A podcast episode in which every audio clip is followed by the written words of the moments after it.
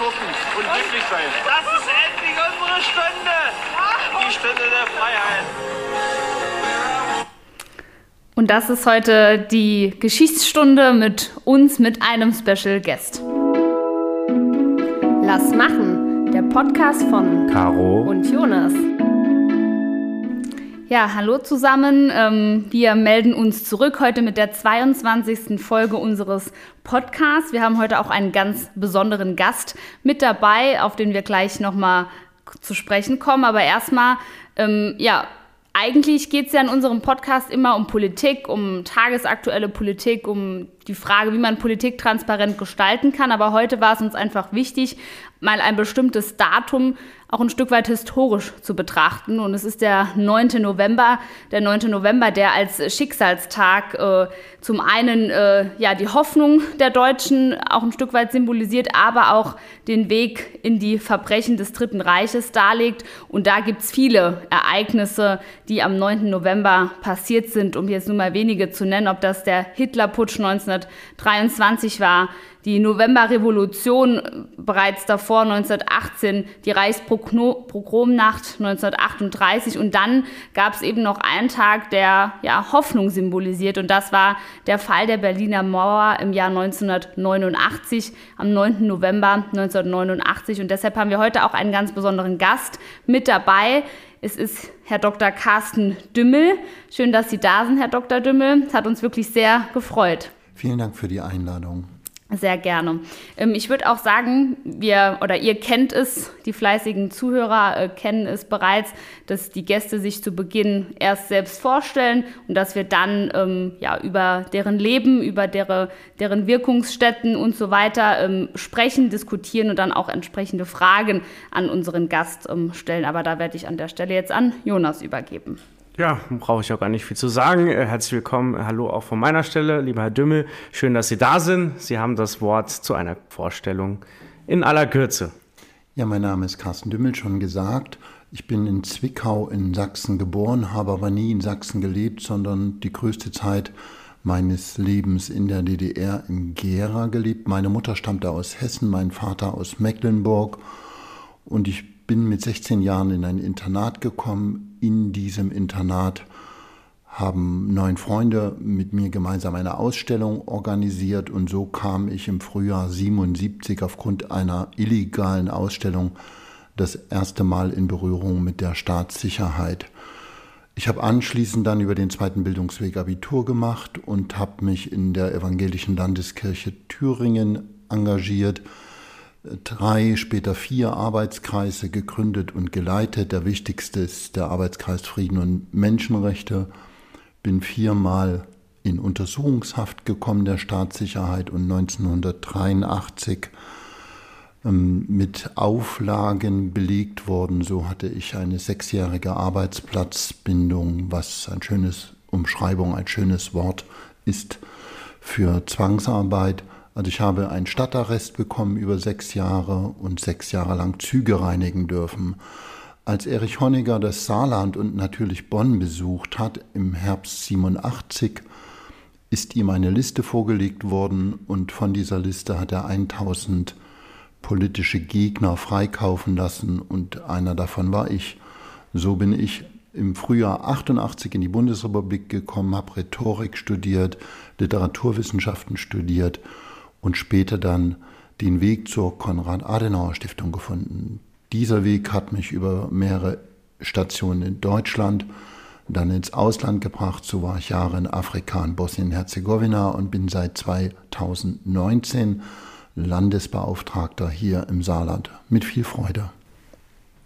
Ja, vielen Dank, Herr Dümmel. Ich habe es eben ja schon in unserem kleinen Vorgespräch gesagt. Äh, Ihre Vita ist äh, sehr, sehr beeindruckend ähm, ja, man könnte einen ganzen Abend und darüber hinaus äh, füllen, wenn man wirklich auf jede einzelne Station äh, eingeht, was sie im Leben schon äh, ja, erlebt haben. Und auch, ähm, Sie haben es jetzt gar nicht gesagt, dass Sie auch Autor sind, zahlreiche Publikationen ähm, veröffentlicht haben. Auch da äh, kann ich nur mal empfehlen, reinzuschauen. Ich habe auch schon das ein oder andere Buch ähm, gelesen. Wirklich sehr, sehr interessant. Sie haben gesagt, Sie sind, wenn ich es richtig verstanden habe, 88 ähm, in die Bundesrepublik, also freigekauft worden, sind dann in die Bundesrepublik gegangen. Das heißt, Sie waren ja am Tag des Mauerfalls, der ja dann ein Jahr oder sagen wir mal im Jahr darauf äh, stattgefunden hat, waren Sie ja gar nicht mehr in der DDR. Nein, es ist tatsächlich so, wenn ich die Monate zähle, sind es 18 Monate vor dem Fall der Mauer, dass ich freigekauft wurde und ähm, nicht wissend, wie alle Deutschen, nicht wissend, dass die Mauer jemals fallen wird.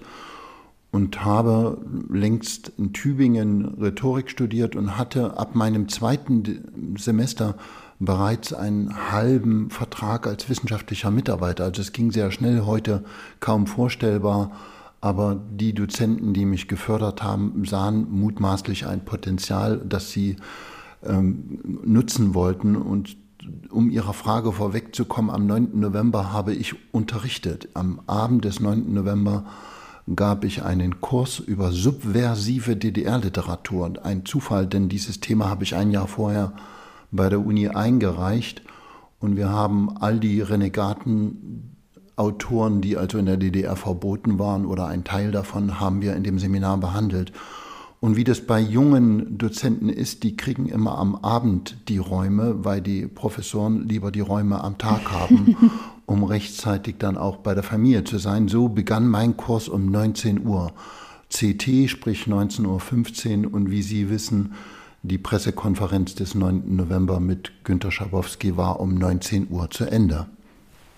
Also ganz interessant. Und wie war an dem Tag oder wie ist das bei Ihnen aufgeschlagen? Also ich sag mal, heutzutage wäre es so. Das die Spiegeleinmeldung äh, zwei Minuten später genau. geben auf dem Handy, alle Push-Nachrichten. Ich wollte gerade sagen, also heutzutage bekommt man ja in aller Kürze zahlreiche Informationen über Situationen, wie sie in der ganzen Welt stattfinden. Wie war das, wie war das damals? Wie kann man sich das vorstellen? Sie haben da, die Pressekonferenz war um 19 Uhr zu Ende. Sie waren kurz vor, ja, Beginn äh, Ihrer Unterrichtseinheit. Äh, wie ja, wir, erinnern Sie sich daran? Wir müssen natürlich einen Zeitsprung machen und Sie müssen den Zeitsprung im Kopf mitgehen. Handys, ich kannte nicht einmal das Wort, gab es nicht. Es gab auch keinen Ticker in dem Fall, dass man also über irgendeinen, vielleicht über ein Telefax hätte man etwas mitbekommen können, aber den hatte kein Mensch privat. Ähm, ich war so eine Stunde vorher da, habe von der Pressekonferenz gar nichts mitbekommen, die läuft. Ich will aber zwei Schritte zurückgehen. Im Juni 89, das können Sie über Zeitungsarchive anschauen, war ich mit dem RCDS in Tübingen in der Spitze einer Demonstration gegen das Vorgehen der Armee in China. Ähm, ich hatte anschließend Interviews gegeben der Welt und anderen Zeitungen und habe dort gesagt, dass ich glaube, die Situation in der DDR mit den Flüchtlingen über Ungarn, mit den Flüchtlingen, die in Botschaften saßen, wird ähnlich werden wie die Situation in China. Ich glaubte also, dass es Militär, Geheimdienst gewaltsam gegen Demonstranten, Stichwort Montagsdemonstrationen in Leipzig und in vielen anderen Städten, dass das Militär gewaltsam gegen Demonstranten vorgehen wird. So habe ich an diesem 9. November tief in mir geglaubt, es wird alles auf einen Punkt, auf einen Showdown hinauslaufen, auf einen Punkt, auf dem sich Demonstranten mit der Gewalt des Staates gegenübersehen. Ich habe meinen Kurs gegeben, begonnen und wie das so üblich ist, kamen einige Studenten, ich glaube es waren ausschließlich Männer, kamen nicht nur CT zu spät, sondern CC, äh, CT, CT zu spät. Also sie kamen halb statt Viertel nach. Schwere Rüge des Dozenten ähm, wegen der Unpünktlichkeit und sie berichteten ganz hektisch, dass sie deshalb zu spät gekommen seien, weil sie die Pressekonferenz gesehen haben. Und sie erzählten von den Worten, die Schabowski gesagt hat, Öffnung unverzüglich sofort. Und ich glaubte kein Wort. Also ich glaubte mhm. schon, dass er das gesagt hatte, aber ich meinte und interpretierte, dass es in jedem Fall eine Situation wie mit einem Schnellkochtopf sein wird. Man lässt Druck ab, ein bisschen Dampf ab und dann wird der, die Pfeife wieder auf dem Schnellkochtopf oben aufgelegt, wenn der größte Druck raus ist. Aber der Druckverband bleibt, also der, in dem Kessel. Ich habe meinen Unterricht gegeben. Ich habe komplett durchgezogen und die alle mussten ihre Übungen machen und Analysen machen. Und ich glaube, so gegen 21 Uhr war Schluss, 22 Uhr schloss der Prechtbau in Tübingen seine Türen. 21 Uhr war ich eingeladen zu Freunden, die sich getrennt und wieder vereint haben. Also ein Pärchen. Und wir haben bei ihnen zu Hause Chinesisch gegessen. Ich war der letzte Gast an diesem Tag. Alle hatten schon begonnen. Und es war kein anderes Thema als die Pressekonferenz.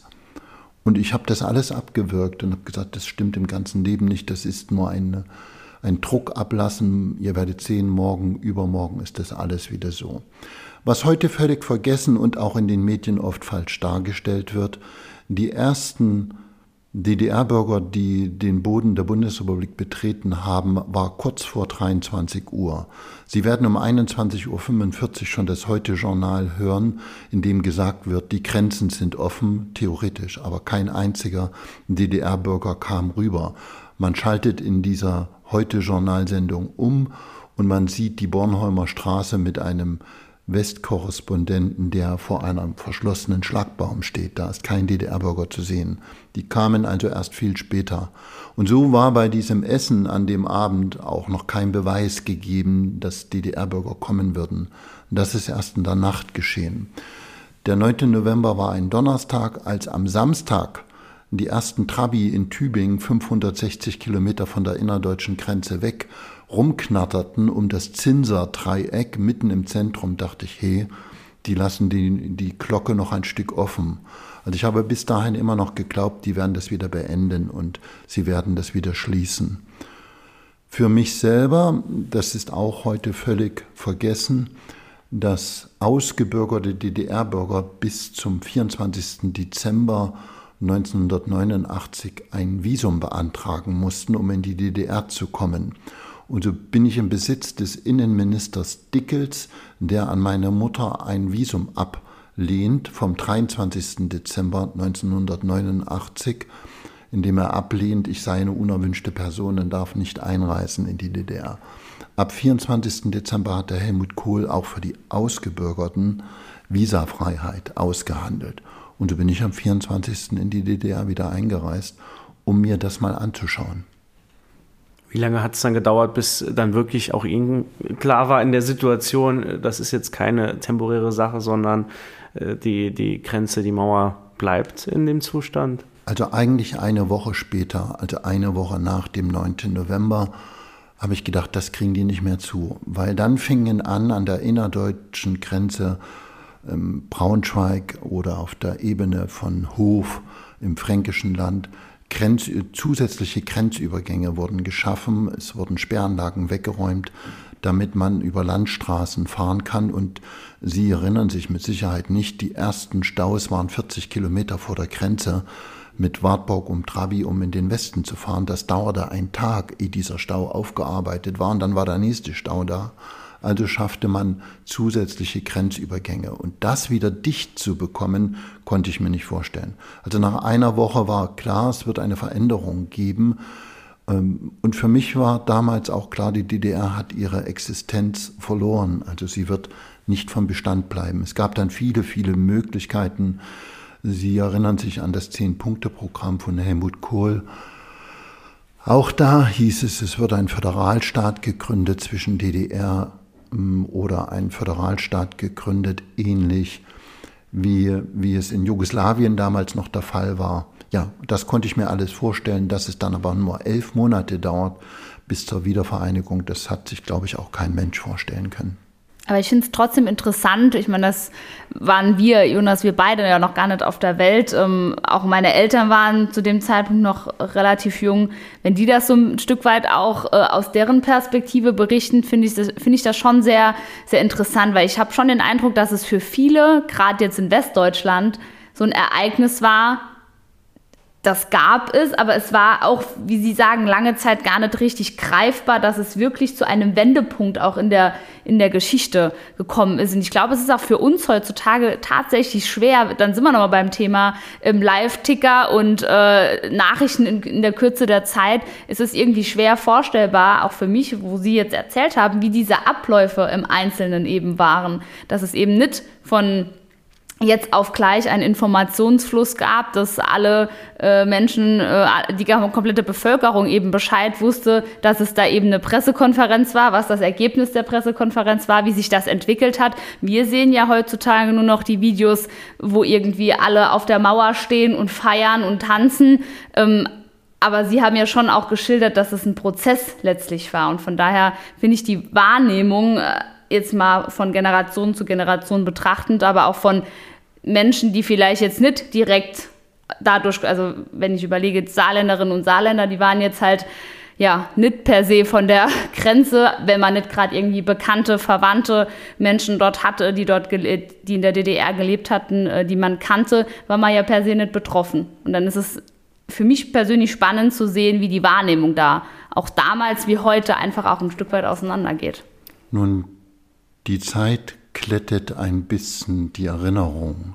Und so werden Sie jede Menge Menschen hören, ob Politiker oder Journalisten, die von sich behaupten, gewusst zu haben, dass das Ereignis bevorstand. Der damalige Innenminister Rudolf Seiters, mit dem ich mehrmals im Podium saß, hat gesagt, am 9. November hat er seine Mitarbeiter abends eher nach Hause geschickt mit den Worten, heute geschieht nichts mehr, ihr könnt gehen. Also wenn Rudolf Seiters es nicht gesehen hat, was am 9. November passiert, dann glaube ich auch nicht, dass äh, Journalist X oder Politiker A es gesehen haben. Es gab viele Anzeichen, dass alles auf einen, auf einen Punkt zuläuft. Das sind die ganzen Demonstrationen. Heute ist bekannt, dass es bis zum 9. November in 200 Städten der DDR Demonstrationen ähnlich wie in Leipzig gab. Aber das weiß man heute. Untereinander vernetzt waren die nicht oder kaum. Die einen kannten die anderen, aber ein Zitat eines Autors, Joachim Walter hat gesagt, hätten wir gewusst, wie viel wir sind und wie stark wir sind, wir hätten viel mehr gemacht. Aber man wusste es nicht. Wieder kein Handy, das man haben konnte, um sich untereinander zu vernetzen. Zweite Wahrnehmung, die Bundesrepublik. Ich bitte keine Scholte, aber wenn Sie überlegen, 60 Millionen Bundesbürger West, 16,5 Millionen DDR-Bürger. Das eine ist ein Fünftel, das andere sind vier Fünftel. Und von den vier Fünftel der Westdeutschen also besuchten nicht mal zwei Millionen im Jahr mit Tagesvisum oder mit längeren Aufenthalten die DDR. Man fuhr lieber in die Toskana, man fuhr lieber nach Südfrankreich, war auch alles viel einfacher, man brauchte kein Visum. Das heißt, der Bezug zur DDR ist ein ganz anderer. Nur die, die unmittelbar Verwandte hatten, konnten etwas wissen. Und wenn von den Verwandtschaften einige angepasst oder mehr angepasst und einige ganz lieb und fromm und staatskonform waren, dann war das Bild dieser Westdeutschen auch ein anderes als diejenigen, die Leute hatten, die in der Opposition der DDR waren. Also die Wahrnehmung ist schon bei vielen Menschen nach 34 Jahren Fall der Mauer eine ganz andere geworden. Deswegen muss man aufpassen und sich die, dies genau anschauen, wie sind die Fakten im Einzelnen gewesen. Der 9. November selber ist ja im Nachhinein anzuschauen wie ein Unfall, ein politischer Unfall. Am 18. Am 18. Oktober wird Honecker abgesetzt. Wenige Tage nach dem 40. Jahrestag der DDR ist er mit einem kleinen Staatsstreich seiner eigenen Leute abgesetzt worden, weil man Ruhe haben wollte. Die zweite Garnitur, die jetzt an die Macht kam, an der Spitze Egon Krenz, hatte von der Politik keine Ahnung. Das waren Kofferträger, Kofferträger derer, die über Jahre hinweg das Sagen hatten, also Erich Mielke oder Erich Honecker oder, oder, oder Günther Mittag, der Wirtschaftsminister, all das war die Spitze und alle wurden abgesetzt. Nun hat man wenige Tage später, am 9. November, zum vierten Mal das Reisegesetz der DDR novellieren wollen. Es gab also vier Versuche, das Reisegesetz zu ändern, weil man merkte, der Druck auf der Straße hat einen wichtigen Punkt und das ist Reisefreiheit. Und so hat man dreimal das Gesetz geändert und jedes Mal ist es bei den Demonstrationen am nächsten Montag durchgefallen dass die das nicht wollten, weil viel zu viele Bedingungen darin standen. Wenn, dann und könnte und müsste. Es stand nicht klar drin, was ist Reisefreiheit. Und am 9. November gab es ein Vier-Männer-Team aus Innenministerium der DDR und Staatssicherheit, die dieses Gesetz versuchten zu novellieren Und ähm, daraus rausgekommen ist ein Entwurf, wie sich dieses Viererteam vorgestellt hat, wie die DDR-Bevölkerung einverstanden sein könnte. Aber dieser Entwurf ist mutmaßlich, jedenfalls gibt es heute keine Beweise, dass es gelesen worden ist, ist mutmaßlich im Zentralkomitee nie gelesen worden. Man nahm an, es sei der dritte Entwurf vom Vortag, es war aber der vierte Entwurf überarbeitet. Und einer, der das nie gelesen hatte, war Günter Schabowski. Und ihm hat Egon Krenz das vor der Pressekonferenz in die Hand gedrückt. Und er war wenigstens so erfahren, dass er wusste, ein Gesetz hat ein Sperrvermerk. Nun blätterte er in dem Entwurf herum, las den Entwurf vor auf die Frage eines italienischen Journalisten und war selber erstaunt, was er da las. Und auf die Frage, was, ähm, wann das gilt, hat er geblättert, sah kein Sperrvermerk, nahm an, seine Dilettanten, sprich die neue Führung Egon Krenz, wissen nicht, dass man ein Sperrvermerk in einem Gesetz macht und blättert und sagt dann die Worte, die um die Welt gingen. Ich meine, Genossen, unverzüglich, sofort. Und damit war es geschehen. Und dann kommt ein bisschen das Glück, dass die Westmedien alle, auch die britischen, französischen, wenige Minuten später das durch den Äther jagen und also es wird um 20 Uhr schon davon berichtet, als sei die Grenze offen. Da ist sie aber nicht offen. Das heißt, hier sind entscheidend in den Medien Schritte mit geschehen, um die Grenzöffnung dann gegen 22 Uhr, ein paar Minuten, also dass die Schlagbäume hochgehen und der erste Schlagbaum war in der Bornholmer Straße, dass die Schlagbäume wirklich hochgehen. Das ist auch ein Verdienst dieser Medien. Ansonsten können wir jetzt ja mal auf die darauf folgenden Wochen und Monate schauen. Sie haben es eben gesagt, es waren 327 Tage bis zur Wiedervereinigung, was dann schon überraschend schnell war. Caro und ich sind erst später geboren.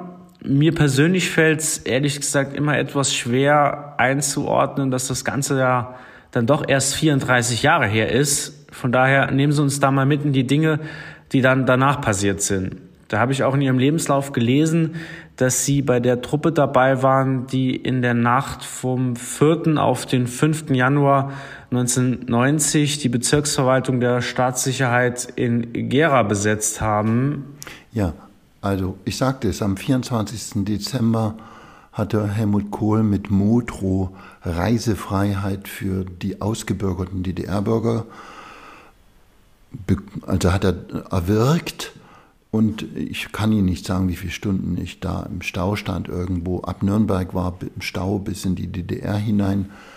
Wir sind dann an die Grenze gekommen und es war nicht so, wie heute Sie sich das vorstellen. Da waren Grenzsoldaten, die haben mit Maschinenpistolen kontrolliert, die Ausweise kontrolliert und durchgewunken. Und wir wurden kontrolliert und in dem Auto, in dem ich saß, waren vier, vier Männer aus der DDR ausgebürgert in den 80er Jahren und wir hatten uns untereinander vernetzt und hatten, also alle wohnten in Baden-Württemberg und wir hatten ausgemacht, wir fahren an diesem Tag rüber in die DDR. Und der Grenzer sagte, die Ratten verlassen das sinkende Schiff. Und da habe ich gedacht, der hat ein falsches Bild im Kopf. Da stimmt irgendetwas nicht. Der merkt seine eigene Situation nicht. Er wollte uns eben in irgendeiner Weise beschimpfen, weil die natürlich über ihre Scanner rausgekriegt haben anhand unserer Dokumente, wer da einreist. Die wussten also genau, wer kommt da zurück in die DDR, aber konnte nichts machen. Einen Tag vorher hätte er uns zurückgeschickt, weil wir unerwünschte Personen waren.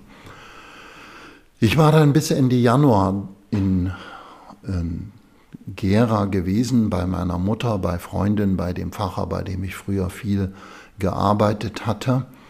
Und es hat sich ergeben, dass im, am 4. oder 5. Januar begann wieder die Montagsdemonstration in Gera, die keine Montagsdemonstration waren, sie hatten aber den Namen, aber sie fanden an einem Donnerstag statt. Und an diesem 4. zum 5.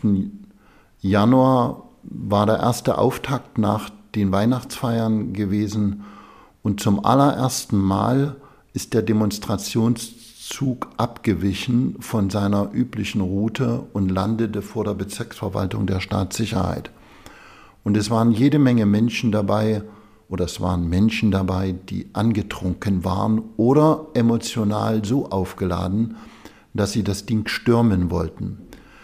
Nun müssen Sie sich die Bezirksverwaltung der Staatssicherheit als ein riesen, riesiges Kasernenareal vorstellen, umzäunt, ummauert, Kameras und da drin sind fünfeinhalbtausend Bewaffnete mit Waffenkammern und das war Gefahr. Und als der Demonstrationszug abwich vom üblichen Weg, gingen die Lichter in dem Gebäude aus. Das heißt, die waren auch da drin. Das war nicht Spaß, die waren da drin. Und so hat dieser Pfarrer Roland Geipel, der Stadt bekannt war, später Ehrenbürger wurde der Stadt, der hat sich an die Spitze gesetzt und an, mit einem Megafon gesprochen, keiner stürmt die Bezirksverwaltung, wir gehen da rein. Und so wurde eine Delegation gebildet von etwa 20 Leuten, also zwei Dutzend sollen es gewesen sein, und die wurden ausgewählt von Pfarrer Geipel. Und die Auswahl traf auch mich, weil, und das ist Zitat, du hast einen Bundespass, dich können sie nicht da behalten. Wenn was passiert, dich müssen sie gehen lassen. Und so sind wir in die Bezirksverwaltung rein und haben sehr ängstliche Offiziere gesehen. Da draußen waren vielleicht 30.000 Demonstranten und die haben den Waffenkammerschlüssel übergeben an den Pfarrer. Damit war klar, die werden nicht schießen. Und einen Tag später ist dann mit dem Staatsanwalt, DDR-Staatsanwalt, mussten die das Gebäude räumen. Einen Tag später. Also so ist das in jener Nacht gewesen. Und das klingt jetzt heldenhaft, aber Sie können sich vorstellen, ich hatte eine ganze Menge Angst, weil ich nicht wusste, wie komme ich da wieder raus aus dem Gebäude. Ich bin dann nach Tübingen zurückgefahren und habe in Tübingen wieder Unterricht gegeben, selbst weiter studiert und wurde später einmal aufgefordert, das Land Thüringen im, am runden Tisch zu vertreten. Also der runde Tisch war gebildet worden, weil man die DDR erhalten wollte und nachdachte, welche Form könnte man mit der Bundesrepublik eingehen, um einen separaten deutschen Staat zu haben. Und an den runden Tisch kamen Delegierte aus den Ländern, sprich Sachsen, Sachsen-Anhalt, Mecklenburg, Thüringen, Brandenburg und ich habe es nicht gemacht. Ich habe diese Delegierung nicht angenommen. Ich war einmal am runden Tisch und habe da ein Déjà-vu erlebt, das mir eigentlich verbündete Oppositionelle, die aber an der DDR geblieben waren, das Recht absprachen, für die DDR zu sprechen, weil ich ein Verräter war. Ich war in den Westen gegangen. Also sie meinten, ich habe nicht das Recht, an diesem runden Tisch zu sprechen. Das war mir zu blöd. Und deswegen habe ich gesagt, ich mache das nicht. Also ich vertrete das Land Thüringen nicht. Haben dann andere gemacht. Und ähm, was heute überhaupt nicht gewürdigt wird oder wenig gewürdigt wird, ist die Leistung, dass in diesen elf Monaten an die 500 Reformen geschehen sind und das sind Reformen, die die Bundesbürger West eigentlich gar nicht tankierten. Überhaupt nicht. Weil eine Währungsreform, eine Bildungsreform, eine Schulreform, eine Studienreform, eine Rentenreform hat alles nur die Ostdeutschen betroffen, nicht die Westdeutschen. Und das ist etwas, was bis heute natürlich anhängt. Wenn Sie diese Menge an Reformen über sich ergehen lassen und mitmachen und auch wollen, dann verändert sich grundlegend etwas in ihrem Leben. In jedem Bereich nichts mehr ist so, wie es gestern war. Und das ist eine Leistung. Ver, ver, vergleicht man das mit anderen Ländern, und dann nehme ich mal Bosnien-Herzegowina, 25 Jahre nach dem Friedensvertrag von Dayton haben die noch nicht mal 20 Reformen hingekriegt in diesem Land. Und hier sind elf Monate geschehen mit an die 500 Reformen. Das ist eine Menge. Absolut, das ist äh, total bemerkenswert. Ähm, eine Frage, die mir noch so ein bisschen auf der Seele brennt. Jetzt sind ja einige Jahrzehnte vergangen. Heute hat sich die Situation zwischen oder die Situation zwischen Ost und West ist nach wie vor nicht einfach. Es, es gibt immer noch große Unterschiede. Ähm, jetzt nicht nur auf den 9. November 1989 bezogen. Was wäre gerade Ihr Wunsch oder so Ihre Message an die junge Generation ähm, im Hinblick auf Ost- und Westdeutschland, auf Nachgang an die Wiedervereinigung? Ähm, was würden Sie uns, vielleicht uns beiden, unseren Zuhörern, ähm, aber auch vielen jungen Menschen in Ostdeutschland raten, äh, wie wir zukünftig gemeinsam vielleicht besser werden können? Liebe Frau Mathieu, am Am liebsten würde ich sagen, sich wechselseitig verlieben. Das klappt am allerbesten. Also sprich, wenn eine Potsdamerin einen Mann aus dem Saarland kennenlernt und wenn ein Rheinland-Pfälzer eine Frau aus Thüringen kennenlernt oder wie auch immer, weil dann geht es ziemlich schnell, sich zu verstehen.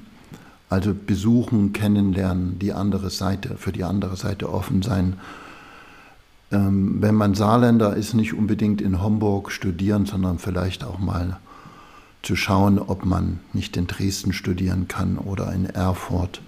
Also solche, so ein Austausch, wie Sie ihn ja seit 1963 auch mit dem deutsch-französischen Jugendwerk kennengelernt haben, dass so ein Austausch eben stattfindet, auch zwischen Ost und West und das natürlich nicht nur für die Jüngeren. Zweitens zuhören nicht reden, zuhören. Also, dass man sich mal andere Dinge anhört, die für einen selber unvorstellbar sind. Drittens, nicht die Differenz suchen. Das, damit will ich sagen, heute wird in Büchern und von vielen DDR, ehemaligen DDR-Bürger werden sie als Differenz gesehen. Man nimmt die Bundesrepublik als Maßstab, die Bundesrepublik West, und glaubte, so wie es im Westen war, das ist der Maßstab dessen und die DDR ist die Differenz. Nein, beides gehört zum Deutschland dazu. Und deswegen sollte man eben Sätze, wie ich sie auch schon gehört habe, wie lange wird es dauern, bis die so sind wie wir? Hoffentlich nicht. Ja, die sollen nicht so sein, sondern alle sollen sich in, in ein gemeinsames Deutschland einbringen. Also das wäre mir sehr wichtig, zuzuhören, sich andere Geschichten anzuhören, die man eben selber nicht erlebt hat. Ja, vielen Dank. Ähm, ganz, ganz wichtig für uns auch einfach äh, zur Einordnung. Ich habe jetzt auch heute noch mal zahlreiche neue Dinge erfahren, weil auch das gehört zur Wahrheit dazu. In meinen Geschichtsbüchern in der Schule stand das nicht so en Detail ähm, drin, wie Sie es jetzt auch aus Ihrer Perspektive ähm, geschildert haben. Von daher schon mal vielen Dank auch an der Stelle für Ihren Input, für Ihre ja, persönlichen Schilderungen auch. Und ich würde sagen, Jonas, in Anbetracht ähm, der Zeit kommen wir langsam ähm, zum Ende. Am Ende haben wir ja immer ein äh, sogenanntes Termin-Highlight, aber Herr Dümmel, Sie haben ja eben gesagt, Sie sind ähm, Leiter der Adenauer Stiftung im Saarland. Daher kennen wir uns beide ja auch, weil ich ja selbst ein paar Jahre bei der Adenauer Stiftung als studentische Hilfskraft gearbeitet und wirklich ganz, ganz viele, ja, ganz, ganz viel lernen äh, durfte und ja immer noch sehr eng verbunden bin. Und da einfach die Frage an Sie, wir brauchen jetzt, glaube ich, nicht äh, den Rahmen so weit zu spannen, dass wir auf die die Geschichte der Adenauer Stiftung eingehen, aber vielleicht, dass Sie kurz sagen, was die Adenauer Stiftung im Saarland so macht. Ich sage jetzt mal so als kleinen, als kleinen Werbeslot. Ähm, vielleicht gibt es da auch die ein oder andere Veranstaltung, große Veranstaltung in den nächsten Monaten, die Sie gerade am Planen sind. Und äh, ja, vielleicht an der Stelle noch zwei, drei Worte von Ihnen. Ja, die Adenauer Stiftung gibt es in jedem Bundesland außer in Bayern. Und wir hier im Saarland haben im Schnitt 60 Veranstaltungen, manchmal 80 Veranstaltungen im Jahr. Das sind vor allem Abendveranstaltungen, aber eben auch Schulveranstaltungen, gelegentlich auch mal eine Studienfahrt, eine Exkursion, aber das ist eher die Ausnahme. Highlight für mich ist am 22. November, einem Mittwoch, wird die Adenauer Stiftung 45 Jahre alt im Saarland.